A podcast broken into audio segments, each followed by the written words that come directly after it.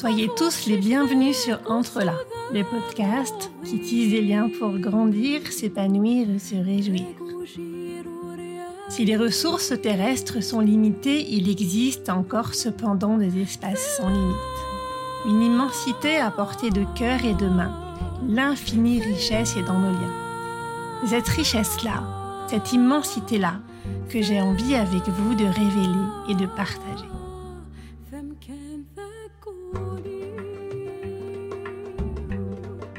J'avais à choisir entre plusieurs interviews presque prêtes à vous partager, jusqu'à ce que quelque chose d'autre s'impose à moi.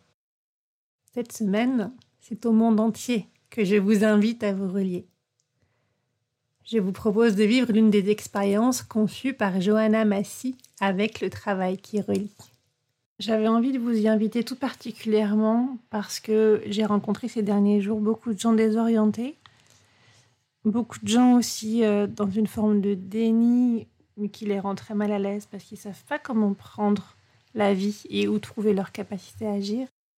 Et puis j'ai vu aussi dans des circonstances très simples, toutes simples à mettre en œuvre, des gens se transformer, des gens qui semblaient désespérés et qui d'un coup se sont retrouvés comme euh, au-dessus du bouillon, au-dessus du cyclone, au-dessus des flots, et qui se sont rendus compte de à quel point il pouvait transformer la douleur en action, à quel point il pouvait transformer les douleurs de la vie et la souffrance qu'il ressentait en capacité à comprendre le monde et agir de manière juste. Et euh, il y a un moment donné, en fait, quand on se s'ouvre à cette transmutation-là, des choses magnifiques, magnifiques peuvent survenir. Alors, il n'y a pas besoin d'avoir vécu des horreurs pour que ce soit possible.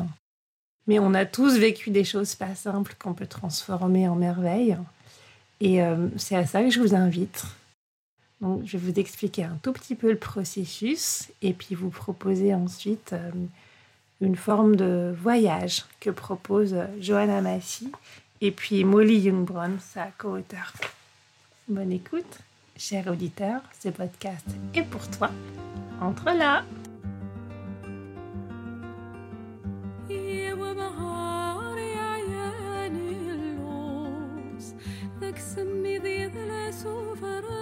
Les spiritualités, vous le savez, affirment que nous ne sommes jamais seuls. Mais c'est une expérience que peu d'humains font quand ils ne sont pas avec d'autres humains qu'ils aiment suffisamment. Tant de femmes et d'hommes souffrent d'être incompris, rejetés, abandonnés, non reconnus, mis à l'écart. Quand ce sentiment d'isolement se mêle à la pensée que les humains sont en train de détruire toute la beauté et la diversité de notre magnifique planète Terre, le désespoir est proche. Il est justifié. Les éléphants, les baleines, les grands mammifères jusqu'aux plus petits insectes disparaissent en masse. Les chiffres sont vertigineux. Les territoires des panthères et des grands félins sont presque partout brûlés, accaparés. Les grands félins sauvages sont tous en train de disparaître. C'est dramatique. Quelle solution?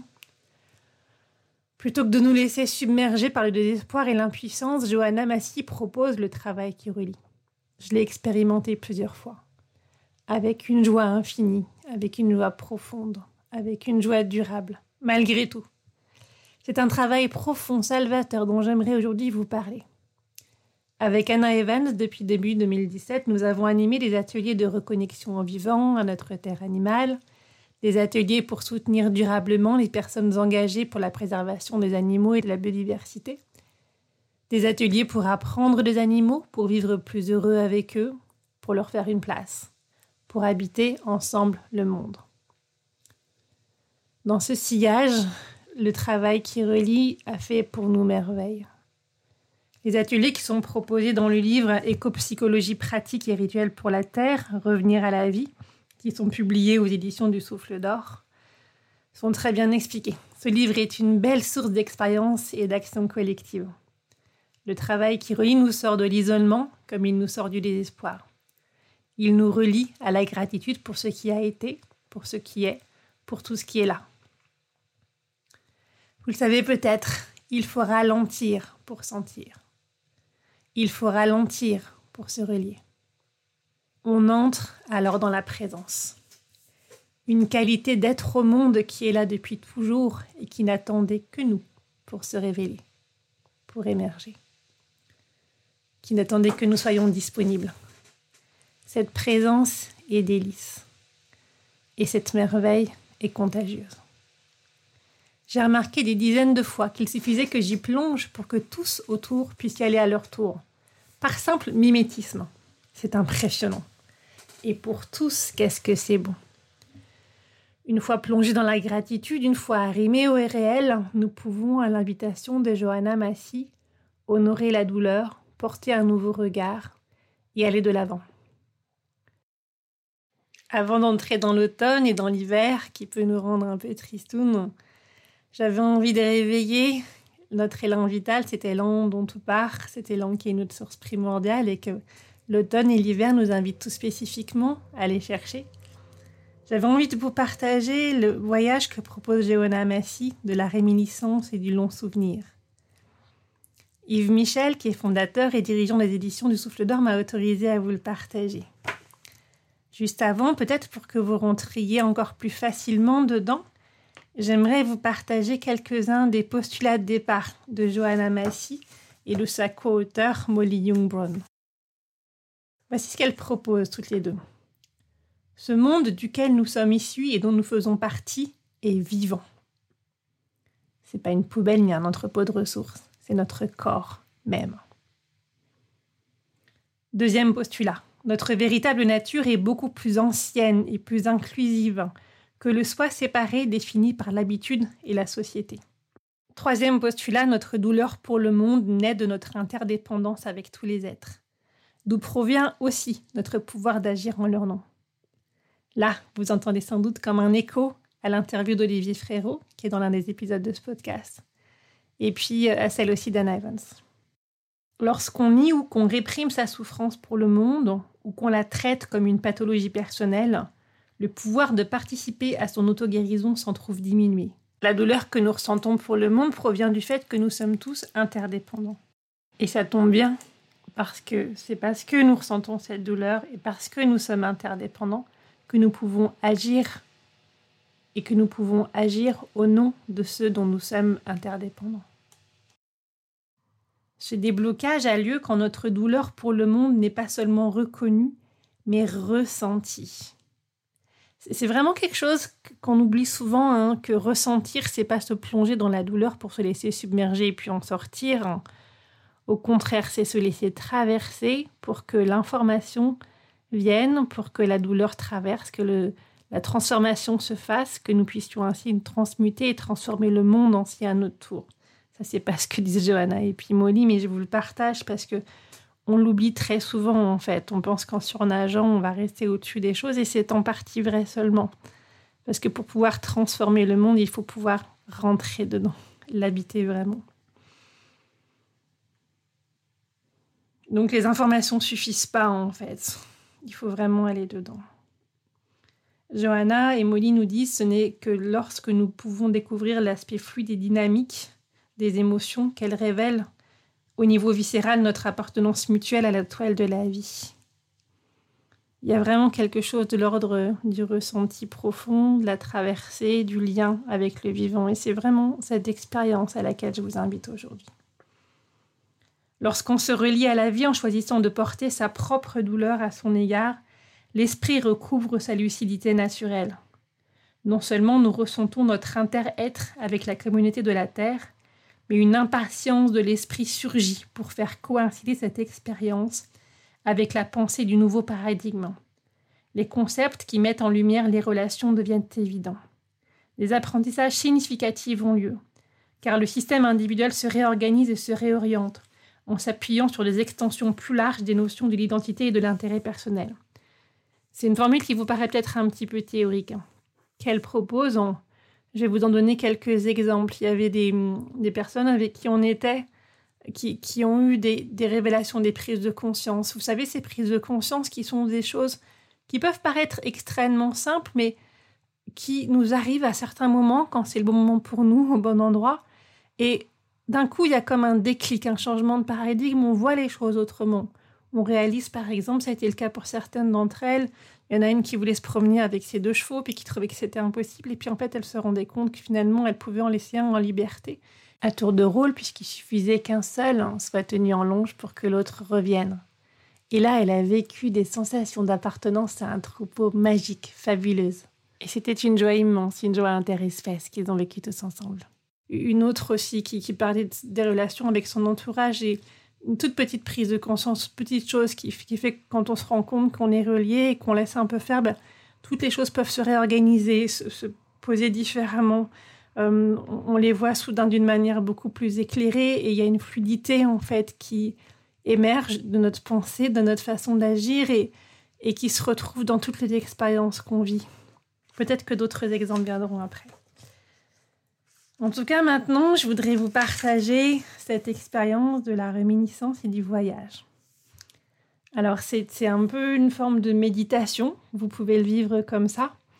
Un texte assez long que je vais vous lire, que je vous propose d'écouter tranquillement, peut-être en fermant les yeux et en vous imaginant ce grand voyage, un peu comme dans les émissions de Jean-Claude Amezen, qui, en nous racontant des études scientifiques, nous emmenait faire des voyages extraordinaires avec tous les animaux et les insectes du monde entier. Donc installez-vous confortablement, détendez-vous, lâchez les tensions, posez-vous, sentez vos points d'appui, sentez vos hanches, votre bassin, votre colonne vertébrale. Voyez s'il y a des endroits où ça peut se détendre.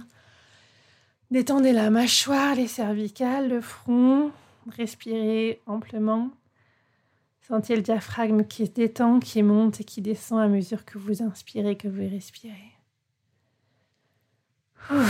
Et partons dans ce grand voyage.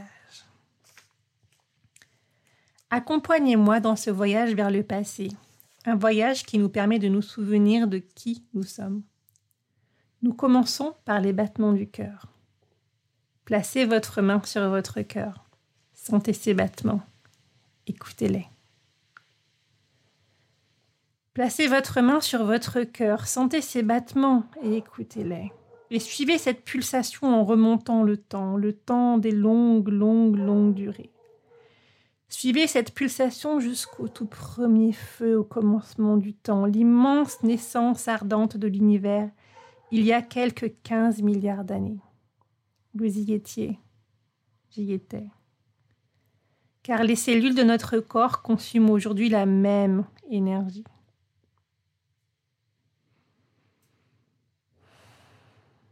Tout a commencé il y a très longtemps avec de grandes spirales brûlantes de gaz et de particules dansantes. Notre galaxie s'est formée, puis notre Soleil, puis il y a quelques 4 milliards et demi d'années, notre Terre. La Terre était de roches et de cristal sous lesquels brûlaient des feux prodigieux. À travers l'éternité des âges, elle s'est refroidie en dessous du seuil de l'ébullition. Il a commencé à pleuvoir et les océans sont nés. Dans ces mers chaudes, sous un ciel sombre de cette danse entre la roche et l'air, l'eau et le feu, la vie organique est apparue. Pouvez-vous vous souvenir de votre vie sous forme de créature unicellulaire, un être élémentaire flottant dans la mer océan Seulement entouré d'une fine membrane, vous êtes une bactérie se nourrissant de minéraux dans ce bouillon salé. Dans la mer chaude, vous êtes poussé par les courants, emporté par le vent. Quel effet cela fait-il de se reproduire en devenant simplement deux êtres identiques? Chaque cellule de notre corps descend de ces toutes premières-là.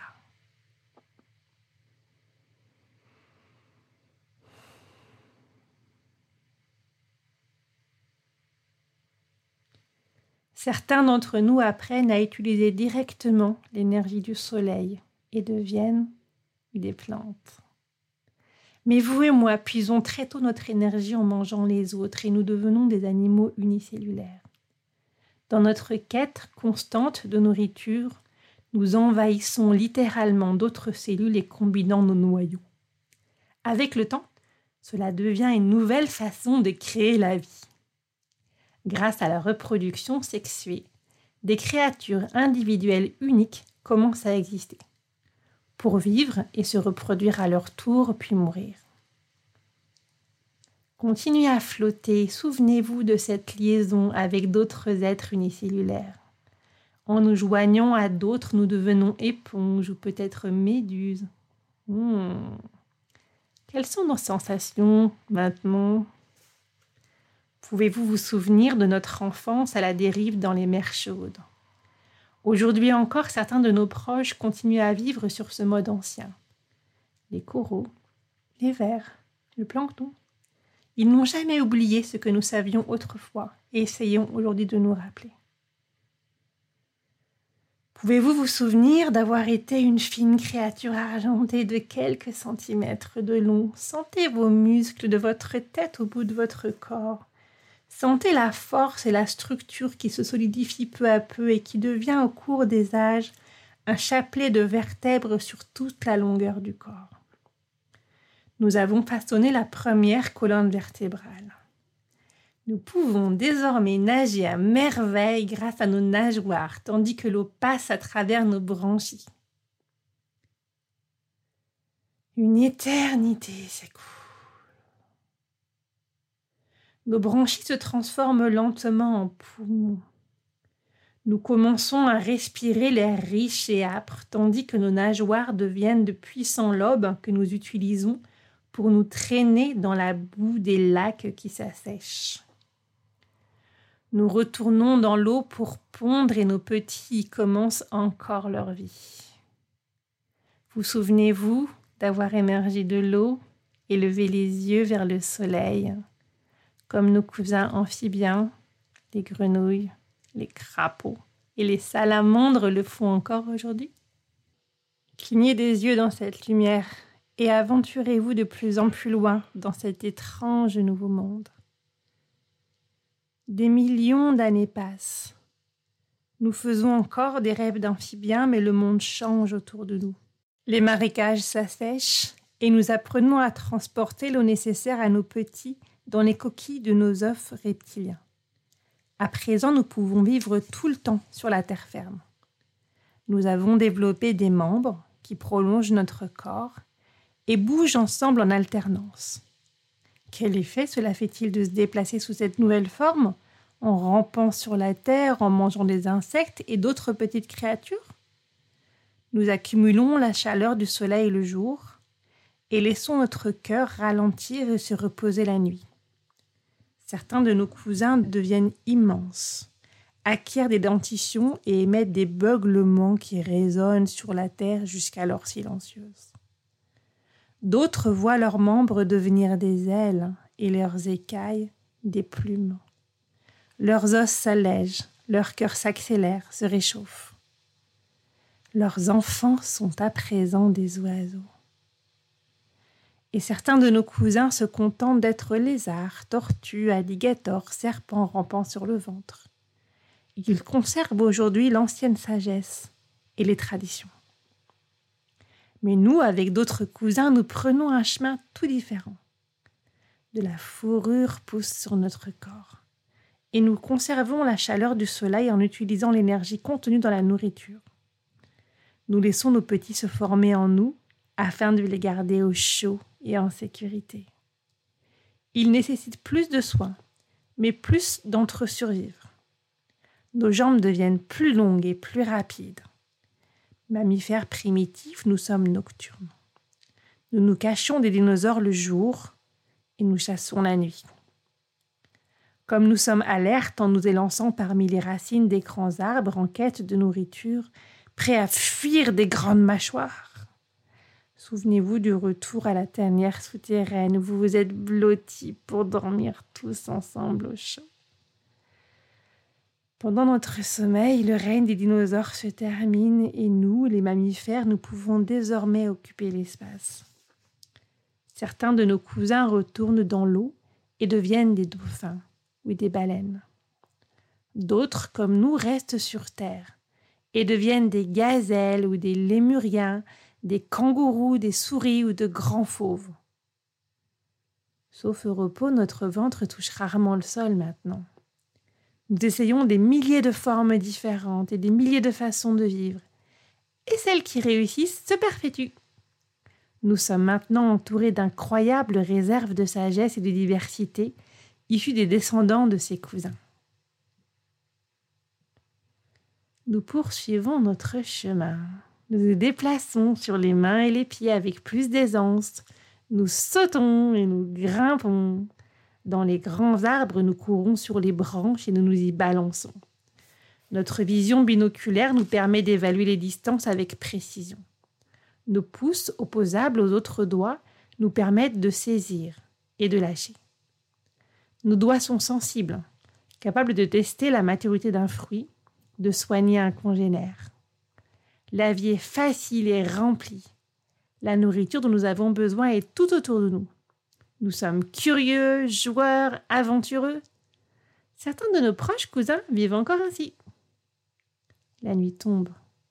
Nous nichons dans les arbres. Tandis que nous dormons et faisons des rêves de singes, une autre transformation s'opère. À notre réveil, notre corps est plus fort et plus lourd. Nous tenons facilement en équilibre sur nos deux jambes et regardons vers l'horizon. Nous nous appelons d'une voix forte. Nos forêts se transforment progressivement en prairies. Nous nous éveillons au chapitre suivant de notre histoire. Dans la savane qui s'étend à perte de vue, nous apprenons à marcher debout.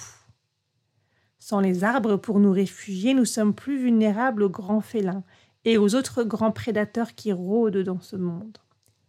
Mais nous sommes inventifs, adaptables. Nous émettons des sons qui nous permettent de nous organiser en groupe. Certains vont à la chasse, alors que d'autres cueillent des plantes, comestibles ou médicinales, entretiennent les campements, élèvent les petits. Nous apprenons par grandes avancées à présent une découverte menant à une autre, les outils, le langage, le feu, la musique, l'art, les récits. Oh, tout ça est arrivé tellement vite. Nous enterrons nos morts avec des fleurs en orientant leur tête vers l'est dans l'attente d'une renaissance dans le ventre de la terre-mère. Nous savons que nous sommes apparentés à tous nos cousins et que nous sommes connectés à toute vie. Et nous vivons dans une harmonie reconnaissante avec les cycles et les saisons. Nous adoptons la forme qui est la nôtre aujourd'hui. Pendant des milliers de générations, nous sommes des chasseurs-cueilleurs notre cœur et notre esprit évoluent. Vous souvenez-vous? Voyez-vous les visages des grands-mères et des grands-pères éclairés par le feu du soir? Entendez-vous leurs chansons et leurs histoires? Sentez-vous votre corps se blottir contre le leur? Sentez-vous leurs bras autour de vous? Voyez-vous en eux les traits que vous portez aujourd'hui? Beaucoup a été oublié, beaucoup a été transmis aussi. Et puis, il y a 400 générations seulement, nous commençons à cultiver notre nourriture sur la terre que nous avons arrachée à des espèces cousines. Tout cela est arrivé tellement vite. L'agriculture, la propriété, les animaux domestiques, les villes, les marchés, les temples, les gouvernements, l'écriture. Nous construisons des barrières et des fortifications. Nous possédons des maisons où conserver nos biens et dormir à l'abri des autres. Certains d'entre nous commencent à croire que nous sommes séparés de notre monde, des êtres à part. La nuit tombe. Nous dormons encore. Puis nous ouvrons les yeux en humains modernes. Nous nous réveillons enfermés entre les murs d'un appartement urbain ou d'un pavillon de banlieue, dans un monde construit par des machines. Que sentons-nous maintenant? Que touchons-nous? Que voyons-nous? Qu'entendons-nous? Comment est-ce arrivé si vite? Les autoroutes, les automobiles, les gratte-ciels, les avions, les télévisions, les interminables rayons de supermarchés remplis de conserves et de boîtes de nourriture transformées. Nous nous frayons un chemin dans les rues encombrées des villes. Nous n'avons pas touché la terre ni un cousin sauvage depuis des semaines.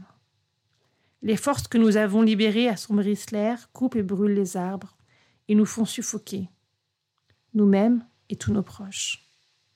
Tout cela est arrivé tellement vite. Pourtant, nous sommes ceux qui peuvent se souvenir. Nous pouvons nous souvenir de qui nous étions. nous pouvons nous rappeler de nouveau que nous sommes reliés à toutes choses, que nous sommes une danse de terre et d'air, d'eau et de feu. Et nous savons que nous sommes plus encore.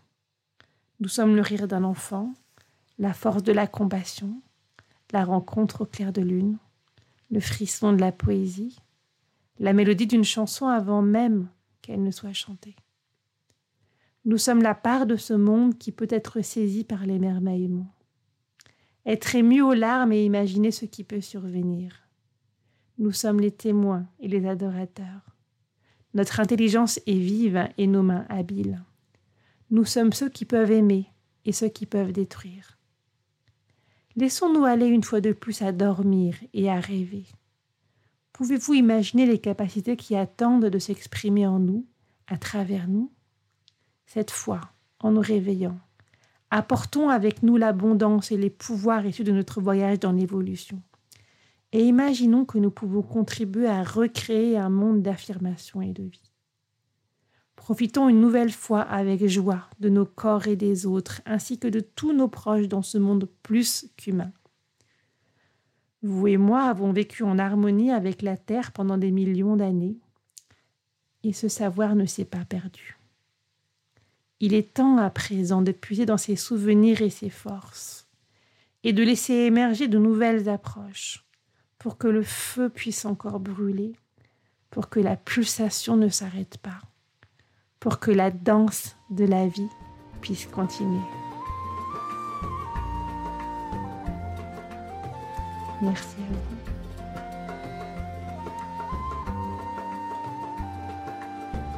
Ce podcast n'est pas seulement le mien, c'est aussi le vôtre, c'est le nôtre. Si vous voulez contribuer, intervenir, proposer, contactez-moi. Si vous avez aimé cet épisode, partagez-le autour de vous, mettez des étoiles pour le noter et abonnez-vous pour ne pas manquer les prochains. À très bientôt